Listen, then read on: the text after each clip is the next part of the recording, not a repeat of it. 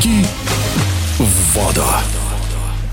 Первенство России по прыжкам в воду среди юниоров в двух возрастных группах завершилось в подмосковной Рузе. В соревнованиях приняли участие 146 спортсменов из 13 регионов России, которые в течение шести дней разыграли 18 комплектов наград. В итоговом протоколе на пяти верхних строчках расположились команды Санкт-Петербурга, Москвы, Московской, Пензенской и Воронежской областей. При этом стоит отметить, что победитель общекомандного зачета, первая сборная Санкт-Петербурга, опередила ближайшего преследователя победителя более чем на 100 очков. Спортсмены из города на Неве поднимались на пьедестал почета практически в каждом из видов программы. О достижениях петербуржцев в эфире радиодвижения рассказал президент спортивной федерации прыжков в воду Санкт-Петербурга, заслуженный мастер спорта, бронзовый призер Олимпийских игр в Пекине, чемпион мира и Европы, а ныне успешный тренер Дмитрий Доброскок.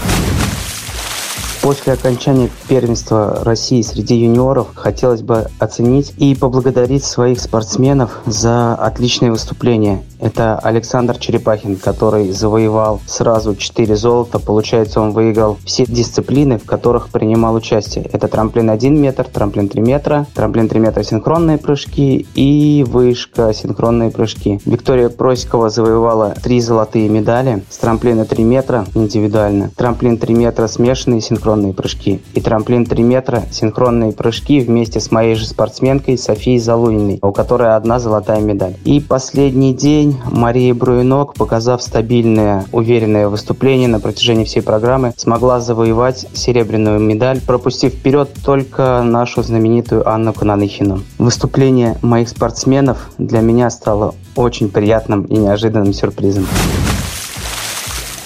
Готовились к первенству России среди юниоров. Мы также в подмосковной Рузе на протяжении 10 дней вместе и парни, и девушки. Работали по одной программе, но были небольшие изменения. То, что девушки делали попроще физическую подготовку. Александр Черепахин у меня уже, например, работает со штангой, с тяжелым весом, потому что в его возрасте ему это необходимо.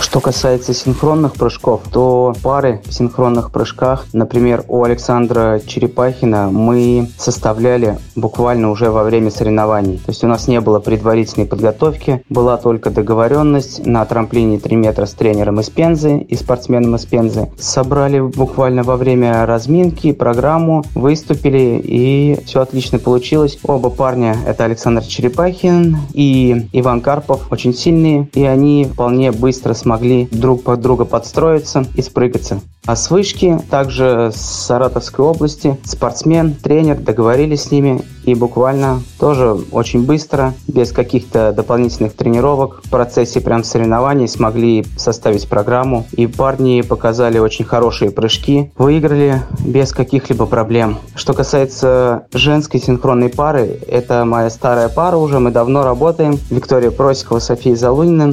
Они уже довольно опытные в этом виде программы, поэтому выступили, я считаю, на опыте, не допустив ни одной ошибки на протяжении всей программы.